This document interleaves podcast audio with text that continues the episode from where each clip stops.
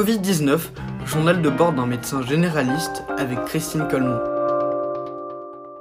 Arnaud médecin généraliste à Colomiers. Je vais demander euh, au docteur Anne Boucaud, qui est médecin généraliste à Colomiers aussi, et qui participe euh, aux gardes euh, que nous avons organisées au centre dédié Covid 7 jours sur 7 de 8h à 20h, sa façon dont elle ressent l'exercice particulier dans ce centre. J'ai fait ma première garde hier après-midi. C'est vrai que ce qui est assez étonnant, c'est que on passe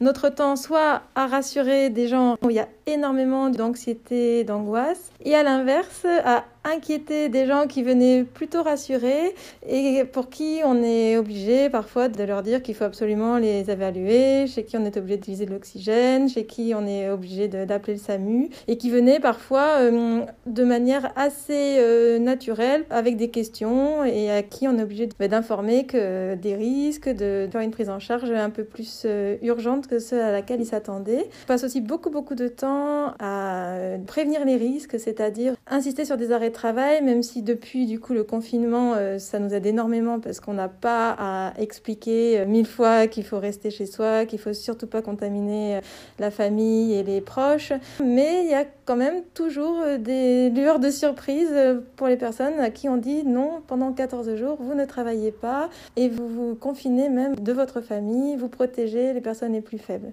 Voilà, donc c'est vrai que c'est un exercice où il y a toujours de l'émotion, que ce soit en rassurant et du coup en, utilisant énormément de moyens pour essayer d'apaiser, en étant soi-même pas forcément très rassuré au fond de nous, mais en essayant de rester pragmatique. Et à l'inverse, d'autres fois où là il faut euh, réfléchir et se dire qu'il y a vraiment des critères euh, d'urgence, même ce qui paraît assez étonnant dans cette maladie, c'est que l'urgence n'est pas forcément ressentie par le patient lui-même. C'est très décrit que les, les difficultés respiratoires peuvent euh, être présentes, visibles sur le plan rationnel, mais ne pas être ressenties comme comme tel par les patients.